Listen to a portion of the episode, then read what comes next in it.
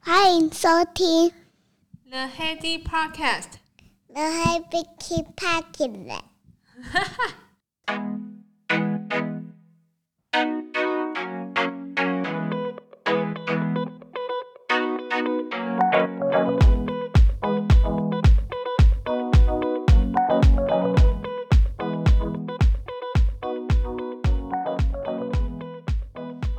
Hello， 大家好，有没有觉得我这次的录音开头跟音质有稍微的不同呢？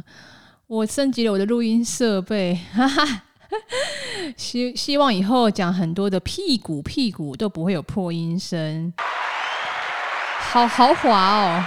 这其实是听阿纪的那个 podcast 他给的建议啊。其实如果能够为生活省一点。时间让你的生活变得更容易，然后既然都要录的话，其实买一点设备，让你的录音音质跟产出的效率变得比较快，搞不好以后可以每周更新吗？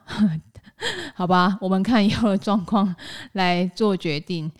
不过我今天是想要先分享一下，我刚听完五月天的演唱会回来，当了一天的舞迷。之前其实一直觉得说，哇，演唱会很累，是一个很累人的事情。所以我从大学到现在，其实我没有真正有追星和参加过演唱会，有一点。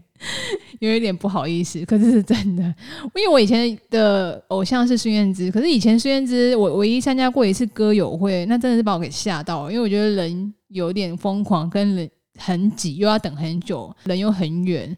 那我就想说，那很多人都在讲说五月天的演唱会声光效果、舞台魅力很好啊。我没有特别很疯狂着迷，可是我觉得，嗯，有一天如果有机会的话，我一定要亲自到现场体验看看别人口中讲的舞台魅力是什么样子。这次刚好有人试出票券啊，我就立马就说，哎，这是一个 sign，我马上就跟他说，要要要要，我要接，我要接。那我就跟我姐到台南去听了一次五月天的《好好好想见到你》的台南演唱会，我真的很惊讶，现在的演唱会这么先进哦。他的舞台超级长，超级宽。台湾的观众应该真的蛮幸福的吧？因为台南体育场就跟一般市立体体育场一样，它的幅员其实没有很深远。那能够卖的票券，你要搭起那样专业的舞台设备，配上我们购买的票价，台湾真的蛮幸福的。我们算是在平行时空吧，在这样的疫情底下，我们还可以戴戴着口罩去参加五月天的演唱会，这是一个很难得的体验啊。我觉得在现场的感觉跟在看 YouTube 影片的感觉真的不一样，就它声光效果啊，演唱会的灯光、光影、video 配上它的字幕，真的有就是比较感动人心的感觉。在演唱会里面，我最喜欢的两首歌是一个是《疯狂世界》，一个另外一个是《好好》。《疯狂世界》在里面来讲，它就有把那 COVID-19 的疫情里面一些短片啊，医护人员很辛苦的画面，那真的会有一种。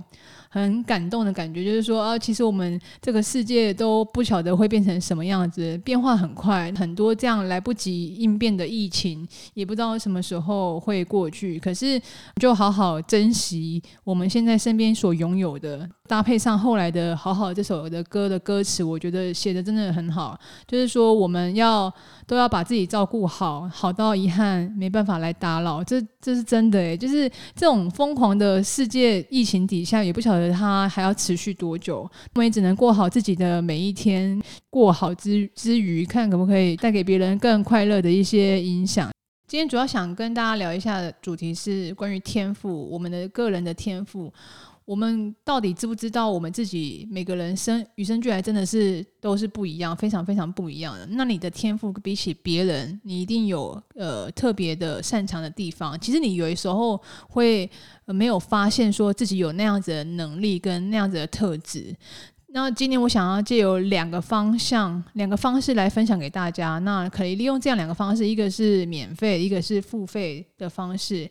在有借由这样的方式，你可以好好认识你眼中的自己是不是别人眼中的你。其实别人眼中的你不见得这么重要，可是你可以借由别人眼中的你知道说，哦，原来我还有这样的特质。这就是我今天想要跟大家分享的主题。有兴趣的话，请继续收听。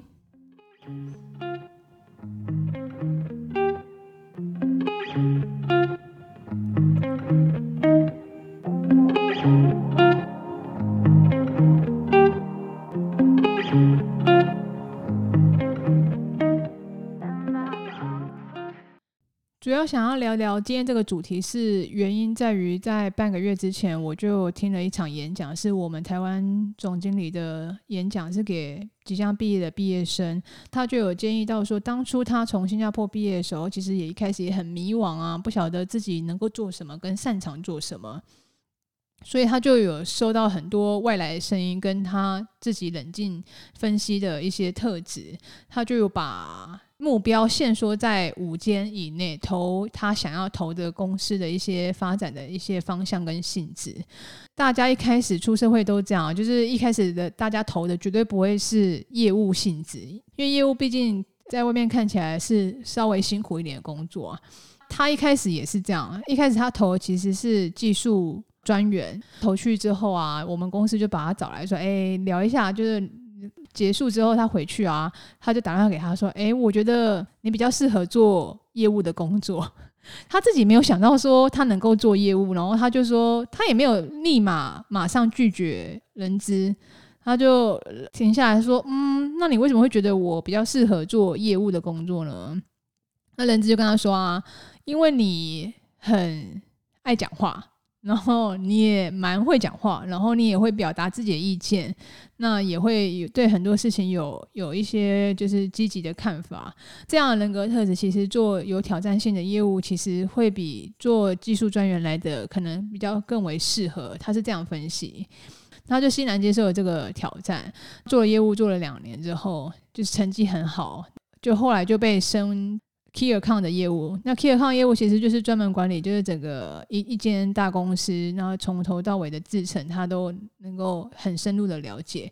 过了没多久，他又就是因为能力很好，然后也会就是主动发表一些他的看法跟意见，那就有被长官看到，后来就被调来台湾当台湾总经理。很神奇吧？因为他其实如果一开始他就拒绝那个业务的工作的话，其实他也不会有走到今天的结果。他说：“你就应该顺应时势跟顺应当下，听听看别人怎么形容你。那你搞不好其实没有发现说你有这样的特长跟特质。那我就引起我兴趣了，想说：诶，那到底我我自己认为我的我自己跟别人认为的我自己，是不是有有我还没有发现的事情呢？那我就一样跟他讲的一样，就你。”就是为何不问问身边的最亲近的人跟共事的人？第一个方式就是呃免费的，就是你可以先找找身边的十个亲朋好友，你可以有三组不同的人，就第一组是亲人，第二组是好朋友，第三组是你的主管或同事。那你就可以借由这三组的不同的生活族群上面的不同，然后去问一下，说他们眼中的你是什么样的特质？以调查结果来说，就是我自己想的跟别人呃眼中认为的我，大部分都蛮接近的。那基本上来说，好朋友眼中我的特质是自信的、乐观的和容易相处的。有两个重叠啊，因为我我也认为我是蛮乐观，我也蛮容易相处的。那自信我来说。我觉得说，哎，我不是这么自卑的人，可是到完全自信，我倒觉得我还是有一段距离啦。就我我的个人的感觉是这样。不过大体来说，其实三分之二也也跟我自己认为的自己蛮接近的。这是第一个方式，是免费的，你可以跟你的周围的亲朋好友咨询一下，有没有你没发现的特质。那第二个呢？我觉得就是还有一个。还不错的方式是，就是我从三十 Plus 执行力这个 podcast 听来的一个 Gallup test，就是盖洛普实验。它这个测验就是，你大概有四三十到四十分钟的时间，它就会给你一连串的题目，让你去表述说，因为它时间有限啊，大概一个题目大概只有十几秒的时间，让你去反应，直觉反应说，你对于这个的形容词对你来讲是套用在你身上是完全符合，还是完全不符合，还是说就是。都不像，你可以用这样的的测试去分析，得到一个分析报告。那我分析完之后，呃，我的测试结果跟就是我问亲朋好友的测试结果，其实有百分之八十的类似，那就表示说，其实这个测试结果跟我自己认为跟呃亲朋好友的的解读的是一样的。那它的价值在于，不是在于说哦，就是印证说跟你你自己想的跟你朋友讲的是一样。它的价值在于它的那份报告里面，除了特质呃分析之外，它不会只讲好话，也不会把你定义成某一种人格。因为一般有的像市面上的人格，它有定义到九型人格嘛？九型人格，他就把你定义说啊，你是哪一种人，还是你的星座是什么星座，你就应该是什么样的特质的人。他不会这么死，他会给你一些你的个人特质上面的具的具备的一些形容词，就跟呃你给好朋友跳的形容词是一样的。有两个好处，就是说他除了形容词之外，因为有一些心理测验就会只讲好的，他不会讲呃你的另外一面可能有的隐忧是什么。这个。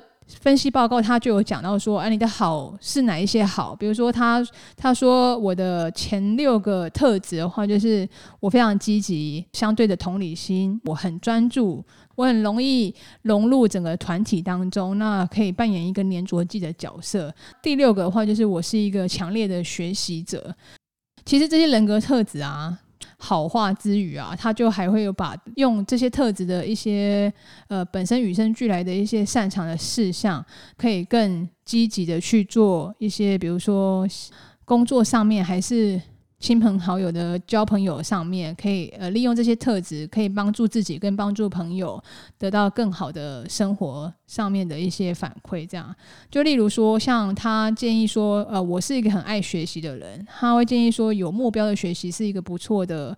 策略，就比如说，我可以设定说，我可以读一个主题，然后读五本书。那不要说只读同一类的书。还有比如说，呃，我的积极性可以影影响我身边的人，可能呃，把自己心里对别人的称赞，还是直接说出来给那个人，让那个人也知道说啊，我是觉得我是真心这么认为，说他很好，他有这些东西我看得到，跟别人的不一样。所以这些是他给我生活上面一些比较。正面的一个分析，当然他也不会只讲好的。他另外一方面，他就有说到，其实这些人格特质一体两面，就过犹不及也不好。就是他有分析到说，我很有同理心没有错，可是这些同理心如果用在如果很常抱怨的朋友上面的话，那就会呃让我的身心灵被影响很多，甚至会自己会开始有一些低潮跟阴郁。所以我我自己有发现说，我不太喜欢跟就是负面能量太多的人长久交往，因为这真的会影响我的心情跟我的一些看事情的方式。因为你就是你身边五个人的总和的样子嘛，所以我不希望我表现出来是很阴郁还是很负面能量，所以我就会希望说我我真正的合得来的朋友是说啊，不是说不能有苦恼的事情发生跟我说，而是说不要一直这样子，就是这样子会让我的同理心就是用到。就会非常干枯这样，所以他说，呃，我很能够同理别人，可是也要适时的就抽离别人的生活，不要干涉太多。积极性来说的话，我本人很积极，所以我对自己的设定的标准很高。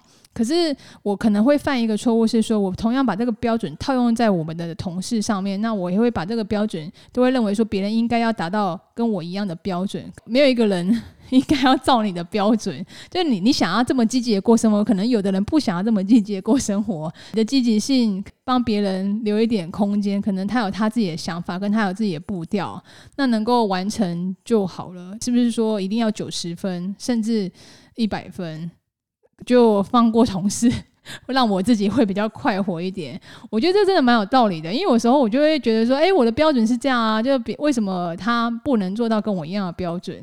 这就是我要可能要反思的地方。是我常常会把自己的标准套用在别人标准上面，一体两面的缺点嘛。同样的，就是要放过别人，也要放过自己。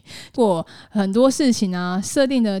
太紧的话，让你自己的操作空间没有余裕，没有任何喘息的空间，甚至没有休息的时候，这个时候可能我就会过得很紧绷，很紧绷，压力会自己给自己加的压力会加在身上会加很大。那我可能自己都不自觉，这个错误是在于我根本没有给自己一点宽限期，跟我没有给自己一点收闭的空间。他会建议说，这样子的个性的话，可能。时不时还是要停下来脚步，就是可能自己要呃休息一下，然后想一想，我现在追求的目标是不是跟我实际上面就是很想走远一点的路，是路径上面是不是有偏离啊？生活不应该只有工作，应该要把更多的时间分给家人跟小孩。我觉得蛮有道理的，就是真的是一体两面，因为你很积极的人生没有错，可是人生真的不应该只剩下工作嘛。工作跟生活平衡，我觉得是相对重要，是真的没有错。所以这两个方法，我觉得都非常非常的好用。第一个是免钱的，你可以跟身边很好朋友咨询一下。第二个虽然是有付费，可是我觉得他的报告真的可以让你更深一层的了解自己可能缺点。就是好处之余的背面的那个缺点是什么？可能自己让你就有所省思。最后的话，它那个费用大概就是台币一千六百块。诶，可是有一个重点啊，是它呃测试的界面虽然可以选择中文没有错，可是它的报告还是出英文的。所以我觉得这是一个很不错的测试的平台。你如果想要好好了解自己，想要知道。别人眼中你没有发现的长处的话，你应该先问问看身边的人啊。如果你觉得说这个分析报告也很有用处的话，呃，我会把链接放在的 FB 的社团里面，大家可以参考一下。那个费用我觉得还可以啦，就是一千六百块买一个一生的价值也不错，所以分享给大家。那希望今天的分享对你来说有所帮助。那也祝大家就是清明假期愉快喽，拜拜。